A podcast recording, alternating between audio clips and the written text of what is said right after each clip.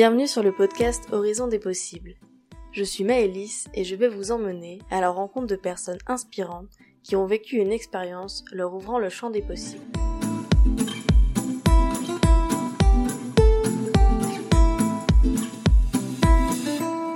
Dans ce nouvel épisode, je vous emmène à la rencontre de Leslie. Elle est partie pendant trois mois réaliser le GR34, une grande randonnée en Bretagne. Pour cette première aventure à pied, Leslie est partie avec son ami Axel et leur chien Neige.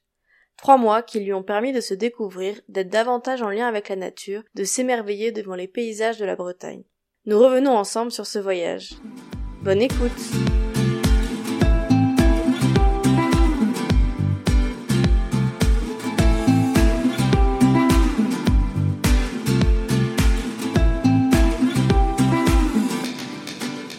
Bonjour Leslie et bienvenue sur le podcast Horizon des possibles. Je suis très contente de t'accueillir ici. Salut Maëlys, ben moi aussi je suis super contente d'être là. Est-ce que dans un premier temps tu pourrais te présenter et nous dire un petit peu plus euh, qui tu es? Oui, pas de souci. Alors c'est toujours un exercice que je trouve un peu difficile. du coup, je m'appelle Leslie. Euh, J'habite en Vendée, là où j'ai où j'ai grandi. En ce moment, euh, chose assez importante, on est en train de, de construire notre habitat euh, écologique avec mon copain Axel, euh, qui est une yourte. Voilà, donc c'est un peu dans la continuité de mes engagements écologiques. Voilà, dans la vie, j'aime bien la randonnée, évidemment, le contact avec la nature, j'aime bien apprendre de nouvelles choses, je suis toujours un peu curieuse de tout découvrir. Du coup, on va revenir euh, un peu plus en détail sur euh, une aventure que que tu as vécue il y a quelques semaines, quelques mois maintenant, qui était donc le GR34 euh, en Bretagne, donc une randonnée. Est-ce que tu peux nous, en dire un petit peu plus sur sur ce projet-là? Oui, alors le GR34, en fait, c'est une grande randonnée qui a été tracée par la Fédération française de randonnée pédestre et qui est une randonnée de environ 2000 km. En fait, à chaque fois, il y a des, gens qui disent ça fait moins, ça fait plus, on sait jamais trop, parce qu'il y a des petites variations, etc. Et ça fait euh, le tour de la Bretagne, en fait, en longeant vraiment toutes les côtes, en partant de Saint-Nazaire jusqu'au Mont-Saint-Michel. Voilà. Du coup, nous, on est parti, euh, on est parti en avril euh, dernier, donc avril 2022, et on a marché pendant trois mois. On a fait, nous, 2435 euh, km exactement, avec mon copain et notre chienne Neige, qui était avec nous et qui portait ses petits sacs à dos aussi. Et comment vous avez eu l'envie de, ce voyage-là à pied? Est-ce que vous aviez déjà voyagé comme ça avant? Ou c'était une première? Alors Axel, du coup, il avait déjà voyagé un peu en sac à dos, mais pas trop sous ce format-là. Euh, lui, il partait euh, en stop avec son sac, il s'arrêtait euh, à tel endroit sans objectif défini. Et c'est lui qui a eu envie de partir vraiment sur le GR. En fait, avant, on était à Nantes dans notre petit appartement de 18 mètres carrés. Vu que Axel est, fan de la Bretagne, un jour, il a dit comme ça "Oh, ce serait bien de faire le GR34." Et on a commencé à regarder des informations. Et puis, on est parti sur ça, quoi. Moi, je travaillais à Nantes euh, encore euh, il y a peu et j'ai quitté mon travail et on s'est lancé dans le GR et après on est revenu habiter en Vendée. Mais voilà, c'est parti un peu de rien. Euh. Et il y a eu combien de temps du coup entre le moment où l'idée a été lancée et le, le moment du départ? Je pense qu'il y a eu à peu près un an qui s'est écoulé, peut-être un peu moins. J'ai plus exactement les, dates en tête, mais entre vraiment le moment où on s'est dit oh, on pourrait faire ça et le moment où on est parti, euh, il y a eu quelques mois quand même. Bah, le temps de, de tout mettre en place et de quitter les travails, etc. Et justement, comment vous avez préparé cette randonnée-là, euh, cette aventure? Il y a eu des temps forts dans la préparation en amont, des entraînements, des, je sais pas, euh, comment on prépare son sac aussi pour partir trois mois alors étrangement, euh, nous on n'a pas fait trop de préparation physique, alors qu'on est parti avec sac quand même assez lourd. Bon, on marchait quand même, euh, enfin on faisait régulièrement des, petites randonnées, mais on n'était jamais parti euh, aussi longtemps. En fait, même une semaine en randonnée bivouac comme ça, on n'avait jamais fait. On a quand même marché de temps en temps avec la chienne aussi, parce qu'il fallait l'habituer un peu à son sac à dos. Et pour la préparation en elle-même, alors moi j'ai le côté un peu euh, psycho-organisé, euh, j'ai fait des, tableaux d'organisation du matériel, etc. pour tenter de rien oublier. Ça a plutôt pas mal marché parce que on s'est rendu compte au fur et à mesure qu'on n'avait pas pris trop d'affaires ni pas assez. Donc on s'en est plutôt bien sorti sur ça, ce qui est cool. Et voilà, la préparation du sac à dos, c'est ça qui a pris un peu de temps. On a regardé quelques vidéos pour voir ce que les gens emmenaient. Surtout pour des, randonnées un peu longues, que c'est pas le, même matériel que pour des randonnées d'une semaine. Voir aussi ce que les gens emportaient pour randonner avec leurs chiens, parce que c'était une sacrée logistique en plus, de devoir gérer le ravitaillement des croquettes, de devoir anticiper le, matériel du chien, etc.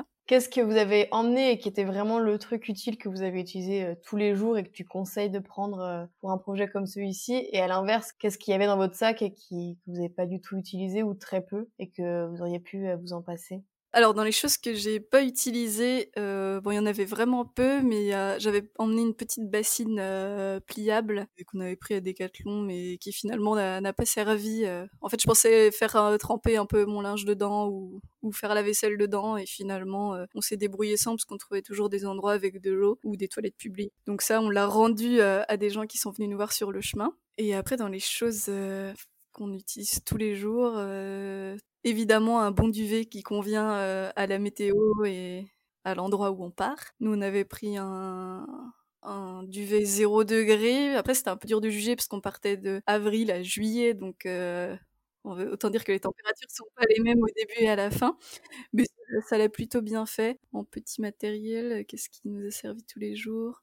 Moi, il y a une, chose que j'adore emmener en randonnée, c'est ma gourde qui est filtrante. En soi, là, c'est pas forcément hyper nécessaire parce qu'on avait des toilettes publiques quasiment partout, donc euh, de l'eau potable. Mais j'imagine que pour, partir, par exemple, en montagne, c'est hyper utile parce que tu peux remplir des cours d'eau, dans des cascades. Euh, donc, euh, trop bien.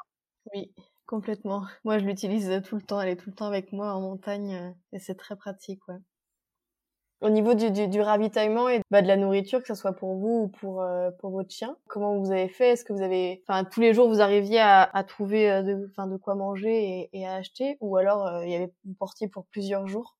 Alors, on n'avait pas la même organisation au début qu'à la fin déjà. À la fin, on était un peu mieux organisé. En fait, on savait qu'on allait passer par des, villes ou des petits villages et qu'on allait souvent trouver du ravitaillement. Mais ça nous est arrivé par exemple une fois pour l'eau de vraiment galérer euh, à en trouver sur une journée. Donc c'est un peu stressant quand t'as plus d'eau et que t'as euh, un chien à faire boire euh, et des humains à boire aussi.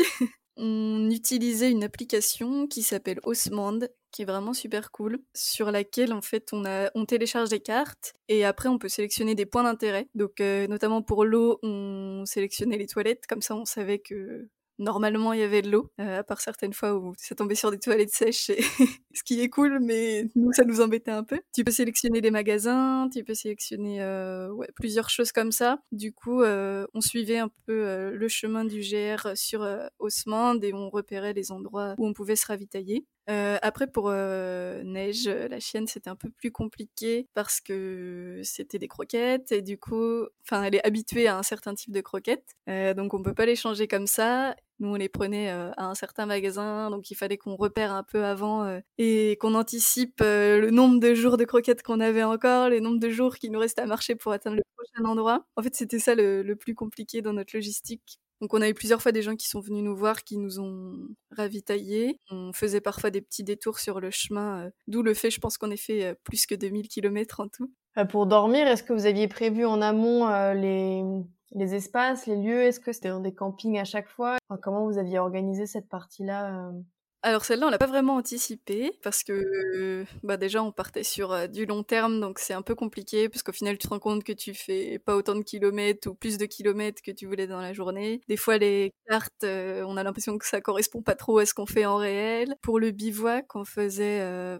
donc on faisait principalement du bivouac et on s'arrêtait à peu près une fois par semaine dans un camping pour quand même la petite douche de confort. Et pour le bivouac, alors pareil au début on n'était pas aussi bien organisé qu'à la fin. On partait en fait sur un certain nombre de kilomètres à faire dans la journée. Et après, dès qu'on trouvait un endroit euh, sympa, on, on s'arrêtait. Mais ça nous est arrivé euh, une ou deux fois au début de devoir prolonger notre marche de 5 km, voire plus, parce que euh, on trouvait nulle part où poser la tente. Quoi. Dans ces moments-là, c'est un peu déprimant. Parce qu'en moyenne, vous étiez à combien de kilomètres par jour à peu près? On faisait à peu près 25 km par jour. On est monté à 30 à un moment, euh, plusieurs jours de suite, mais c'était trop compliqué pour la chienne. Donc on a rebaissé à 25. Les derniers jours, on faisait entre 20 euh, et 25, euh, plus tranquillement quoi. Vous aviez une, date limite euh, pour votre arrivée? Ou alors, euh, enfin, si vous preniez plus de temps, euh, il y avait des jours où vous faisiez moins, etc., c'était pas trop grave parce qu'il n'y avait pas de date limite? Il n'y avait pas de date limite parce que ni l'un ni l'autre, on devait retourner au travail ou on avait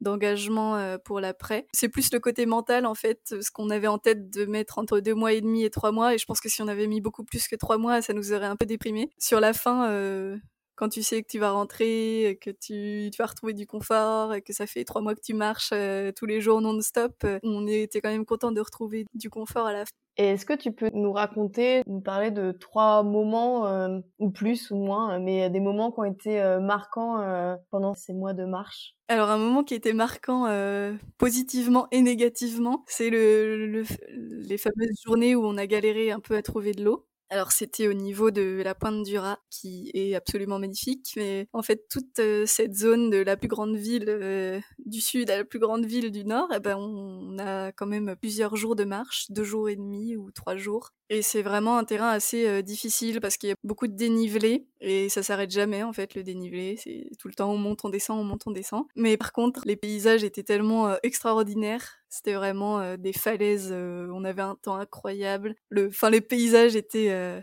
magnifique et donc euh, ça le positif euh, l'emporte quand même sur le négatif mais euh, c'est vrai que c'était un, moment assez compliqué dans le sens où on a galéré à trouver de l'eau on a galéré à trouver des endroits où dormir et c'est à partir de ce moment-là qu'on est devenu un peu mieux organisé parce qu'on s'est rendu compte qu'en fait il y avait pas de l'eau partout finalement Moi, un endroit qui m'a beaucoup marqué aussi, c'est la côte de Granit Rose, qui est très connue et enfin, il y a des raisons pour que ce soit connu. Moi, j'étais jamais allée là-bas et c'est vraiment euh, des paysages qu'on voit nulle part ailleurs. Euh, en marchant, ça se traverse euh, assez vite, mais c'est vraiment ouais, les paysages, tu les, tu les vois pas ailleurs, quoi. Des grosses roches de, de granit un peu rosâtres. et en plus, on avait un temps magnifique avec on a vu les couchers de soleil, les levées de soleil. Euh, moi, c'est un de mes endroits préférés. Aussi, dans ce fameux euh, passage où c'était difficile, quand même quelque chose qui nous a fait du bien à ce moment-là. On s'est trouvé une petite, euh, une petite cabane dans un endroit où vraiment il y, avait rien où poser notre tente et on était en mode on va jamais trouver. Et on a trouvé un endroit qui s'appelait Tifélix, qui est en fait une petite cabane qui a été réaménagée par la commune et où les randonneurs peuvent s'arrêter et il y a plein de petites infographies à l'intérieur. Donc euh, on a dormi dedans et ça faisait trop du bien d'avoir ce petit endroit juste où se poser pour dormir. Quoi.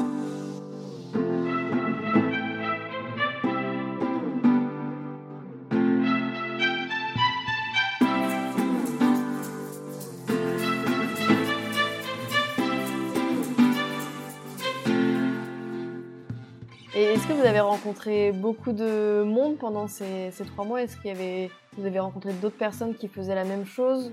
Oui, alors on croise forcément du monde. Après, on a trouvé quand même que c'était un GR euh, plutôt calme. Pourtant, il est connu. Mais vu qu'on est parti en avril, peut-être qu'il n'y avait pas encore beaucoup de monde.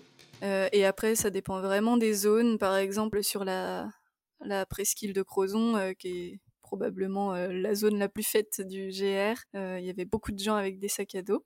Euh, après, souvent, on se croise, on prend pas le temps forcément de se parler, mais on se regarde un peu en mode euh, allez courage. bah, on a rencontré quand même des gens, euh, des gens sympathiques avec qui on a discuté pendant plusieurs minutes. Je pense à un couple en particulier avec qui on a discuté au moins une demi-heure sur une journée qui était vraiment speed pour nous parce que justement, fallait qu'on atteigne un point pour avoir les, croquettes pour neige. Ça nous a fait un peu notre pause dans la journée où on a fait 38 km qui était notre plus grosse journée. Et ces gens-là, ils nous ont fait notre, euh, notre pause. Ils étaient super gentils, ça nous a redonné le sourire. Voilà, ils nous ont parlé de leurs enfants qui avaient fait Compostelle. Euh, eux, ils adoraient marcher. Ils marchaient euh, tous les ans sur le GR34. Deux autres personnes aussi, un couple qu'on a croisé un peu plus tard, plus sur la fin du GR. Et c'est des gens qui nous ont dit, ah ben, on a vu des gens comme vous sur Facebook avec un chien avec son sac à dos qui s'appelle pleine Neige. et en fait, euh, j'avais fait un post quelques jours auparavant pour euh, avoir de l'aide pour un ravitaillement croquette, justement. Et du coup, ces gens-là nous avaient vu sur, euh, nous avaient vu sur Facebook et on a dit, ah bah, c'est nous, en fait. on a discuté un peu avec eux, on a pris une petite photo ensemble pour le souvenir et voilà, c'était super chouette, c'est des moments un peu d'échange et, et, ça fait toujours du bien au moral sur des journées entières où des fois on croise personne en fait. Est-ce qu'il y a eu des moments euh, vraiment difficiles et où vous avez voulu, est-ce qu'à un moment vous avez pensé arrêter et vous dire là on est, c'est fini, on est à bout et, on arrête là ou, dans l'ensemble ça a été alors on a chacun eu un peu nos, nos, petits coups de mou. Axel, ça a été vraiment sur une période de plusieurs jours, alors que moi j'avais plutôt des, des tendances à faire des vagues dans une seule journée ou des moments j'étais super motivée. Après, on n'y arrivera jamais. Pourquoi on fait ça? En moment difficile, euh, euh, pour Axel, c'était vers Brest. En fait, c'est la moitié du GR et c'est un peu un, cap. On a dû s'arrêter là-bas parce que Neige avait perdu pas mal de poids euh, la dernière fois qu'on l'avait pesé sur le chemin. En fait, on s'était dit si elle a encore perdu du poids, on peut plus continuer parce que c'est trop risqué pour elle, si elle continue euh, dans sa lancée. Heureusement, elle avait repris du poids quand on l'a pesé. Et Axel a eu un moment où il a dit mince, je suis presque déçue parce que ça veut dire qu'on a continué à marcher pendant un mois et demi. Mais une fois relancé, c'est reparti. Voilà, et moi j'ai eu un petit coup de mou euh, à un moment où on a eu vraiment un temps horrible. Alors on a eu de la chance parce qu'on a quasiment eu que du beau temps sur trois mois, en Bretagne en plus. Mais il y a eu un moment où on a eu un temps horrible vraiment, où il y a eu euh, un gros orage, de la pluie qui s'arrêtait pas et qui était énorme, des rafales de vent à 60 km heure. On a dormi dans les toilettes publiques à ce moment-là parce que je voulais pas mettre la tente. En fait, je m'étais dit, c'est, enfin, orage plus grosse pluie plus vent, on va finir, on va pas finir dans la tente, quoi. Puis dans des toilettes qui, heureusement étaient très très propres, ce qui est assez rare pour le souligner d'ailleurs. Donc on a eu de la chance de tomber sur cet endroit.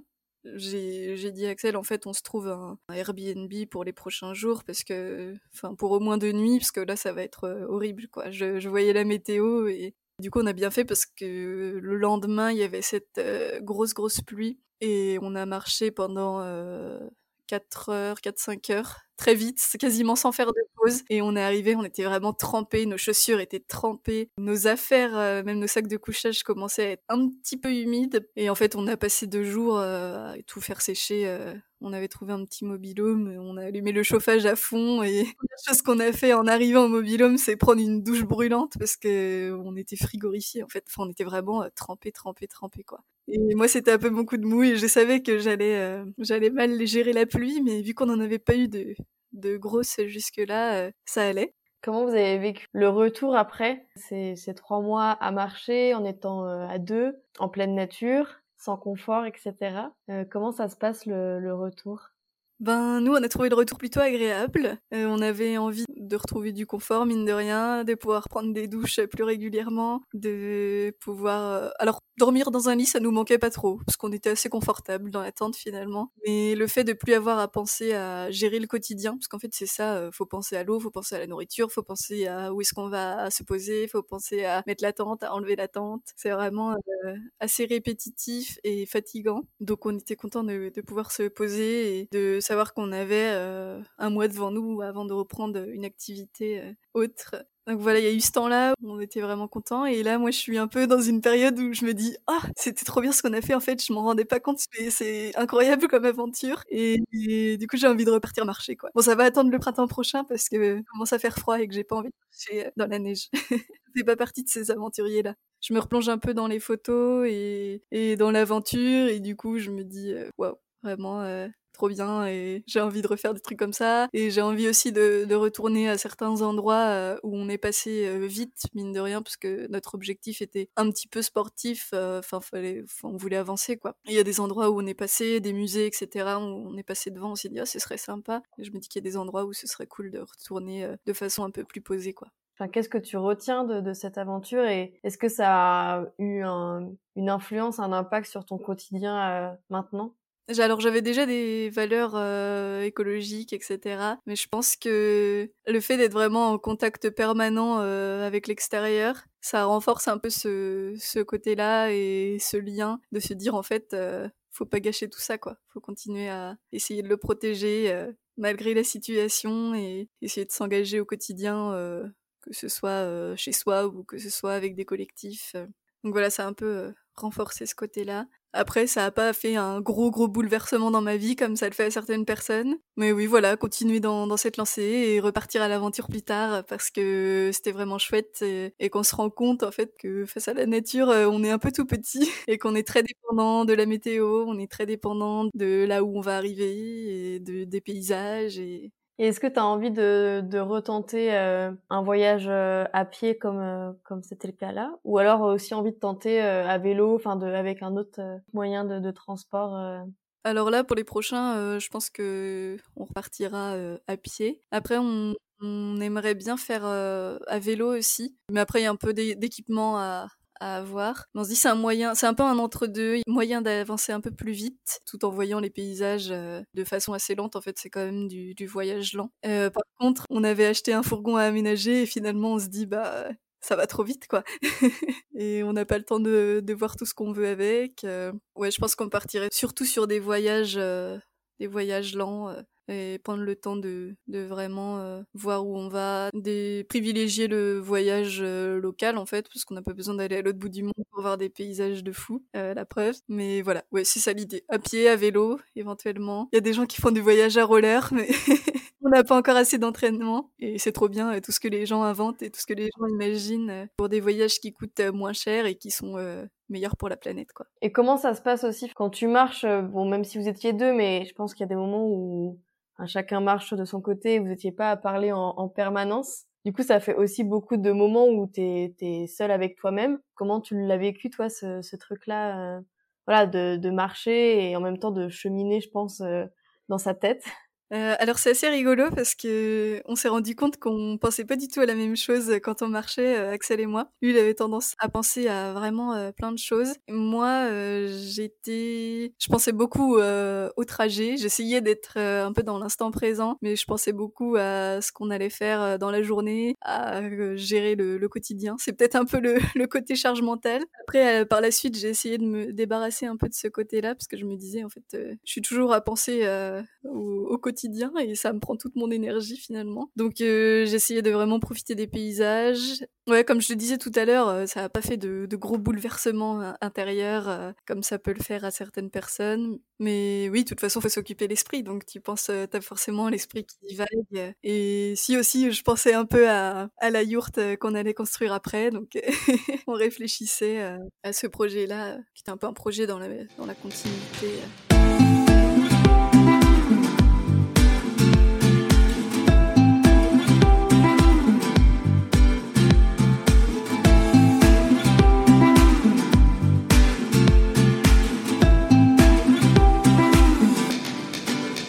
Quel conseil tu pourrais donner à, une personne qui bah, n'oserait pas se lancer dans un projet de voyage euh, comme celui-ci, qui aurait des craintes, des doutes, euh, des peurs? Ou toi, qu'est-ce que tu aurais euh, aimé entendre au moment où tu pouvais avoir des, questions, des doutes par rapport à, cette aventure? C'est un peu cliché, mais de l'idée de vraiment essayer de, partir malgré tout, de pourquoi pas commencer par des petites étapes, parce que là c'était vraiment un gros morceau. On est parti sur trois mois, on on le fait en entier. Il y a des gens qui le font euh, une semaine par an, donc qui mettent dix ans à le faire, tu vois. Et donc d'essayer de, partir par petits bouts. Ce qui fait peur souvent, c'est le bivouac, de dormir dans une tente euh, à la vue de, tout le monde, euh, enfin de tout le monde qui passerait par là, parce que normalement tu essayes d'être un discret quand même. J'ai envie de dire que au bout de dix nuits, on est fatigué, donc on, finit par dormir, quoi. Et pourquoi pas ben, un conseil pratico-pratique, partir à deux, hein, parce que mine de rien, ça rassure un peu euh, le côté d'être avec quelqu'un. Et voilà, commencer à deux et par la suite partir tout seul parce que on sera formé un peu et on sait gérer le quotidien, on, sait comment et où poser sa tente. Donc ça aide, ça aide pour euh, repartir plus tard euh, tout seul, quoi. Toi, tu te serais pas vu faire faire ce projet-là solo? Si long, peut-être pas. Après, moi, déjà partie toute seule parce que j'avais envie de, tenter l'aventure, mais j'avais fait deux nuits toute seule dans la tente et je sais que j'étais un peu moins sereine. Maintenant, le fait de l'avoir fait comme ça, de voir comment Axel le faisait, parce que lui, il l'avait fait plus de fois que moi, mine de rien. Je, je serais plus sereine de partir toute seule, ouais. Je pense que je pourrais partir un mois, voire plus, toute seule sans problème maintenant. Est-ce que tu aurais un, un livre, euh, une musique, un podcast euh, ou autre qui euh, qui t'ont soit inspiré pour ce projet-là et accompagné dans ce projet-là, soit voilà que tu as envie de nous partager alors, euh, il est assez connu, je crois, le, un livre qui m'a été offert euh, par une de mes collègues quand j'ai quitté mon travail euh, pour partir, qui s'appelle La Bible du Grand Voyageur, qui est édité par Lovely Planet, qui est vraiment... Bah, il porte bien son nom, en fait, c'est une Bible, quoi. Il y a plein d'infos sur tout type de voyage, et il y a pas mal d'aspects voyage écologique, donc donc c'est chouette. Ouais, avec pas mal de références aussi de, de blogs, de sites internet, enfin des choses où tu peux aussi aller approfondir certaines euh, thématiques avec des ressources qui t'aident. Donc je trouve qu'il ouais, il est pas mal, euh, pas mal fait. Oui, il y a des liens vers des, des sites de, de femmes qui voyagent seules pour euh, oser se lancer dans l'aventure. Enfin ouais, voilà, il y a plein d'inspirations sur tout type de voyage, en bateau, en stop, en camion. Et je pensais à autre chose. Si je pensais à une chanson que j'adore et qui me fait penser au voyage, c'est euh, Society de Eddie Vedder, qui est une chanson qui passe dans Into the Wild, qui est le film d'aventure euh, probablement le plus connu, qui par certaines personnes est, perçu comme euh, comme ayant une morale en mode ne partez pas voyager, c'est trop dangereux. Mais je pense que c'est parce que ce qu'a voulu transmettre bah, la personne qui a fait le voyage et l'auteur du livre et le réalisateur du film. C'est vraiment essayer de se, se, détacher de tout ce que de toutes les cases où veut nous mettre la société, de partir à l'aventure, de d'avoir le courage de tout lâcher. Et, et voilà, du coup, j'adore cette chanson et j'adore ce film aussi. Quelle est la suite de tes projets du coup? On a entendu euh, que tu nous as parlé un peu de la yourte. Est-ce que voilà, est-ce que tu veux bien nous en dire un peu plus? Est-ce que tu as d'autres projets euh, par la suite euh, tu veux nous partager Oui, bien sûr. Euh, là, on a, on a donc euh, été autoconstruire une yourte avec un copain dans le, dans le Gers et on l'a posée en Vendée, en fait, sur le terrain de mes parents. Donc là, le projet, c'est un peu de l'aménager, d'apprendre à faire du jardinage, d'apprendre à devenir un peu plus autonome en énergie, devenir un peu plus autonome alimentairement parlant. Voilà, d'apprendre plein de choses petit à petit. Donc là, vous vivez dedans déjà ou euh, c'est en cours, euh, en cours de construction? Euh, On a passé une nuit dedans qui a été un peu chaotique. Je vais pas trop m'étaler parce que ce serait un peu long de l'expliquer. Non, mais en gros, on a posé notre poêle à bois et en pleine nuit, on a été réveillé par l'alarme des monoxydes de carbone, ce qui est super dangereux. Donc autant dire qu'on est reparti dormir dans la maison. on va faire quelques modifications pour essayer d'évacuer ce monoxyde de carbone qui peut tuer des gens en trois heures. Donc oui, l'idée là, c'est de l'aménager petit à petit. Euh, faire les modifications pour le poêle à bois, faire des toilettes sèches. Euh. Voilà, en termes de voyage, après, on aimerait bien faire le tour de Belle-Île en mer euh, l'année prochaine, je pense. Ça va aller plus vite parce qu'en une semaine, c'est réglé normalement. Et moi, j'aimerais bien faire le GR, un GR qui passe en Vendée aussi. Je me dis que c'est l'occasion de découvrir un peu mon propre territoire parce qu'il y a probablement des très beaux endroits que je ne connais pas. Eh ben, merci de nous avoir partagé euh, ton histoire et ton aventure euh, sur le GR. Eh ben, merci à toi de m'avoir accueilli par ici. C'était un très bon moment.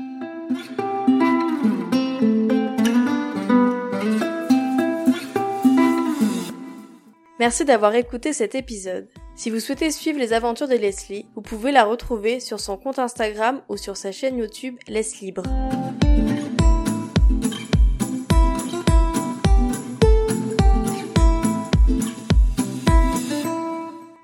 Si vous souhaitez soutenir ce podcast, n'hésitez pas à le partager autour de vous, à vous abonner et à laisser un commentaire sur Apple Podcast. En attendant le prochain épisode, vous pouvez me retrouver sur Instagram à Horizon des Possibles. N'hésitez pas à venir y partager vos expériences. À bientôt!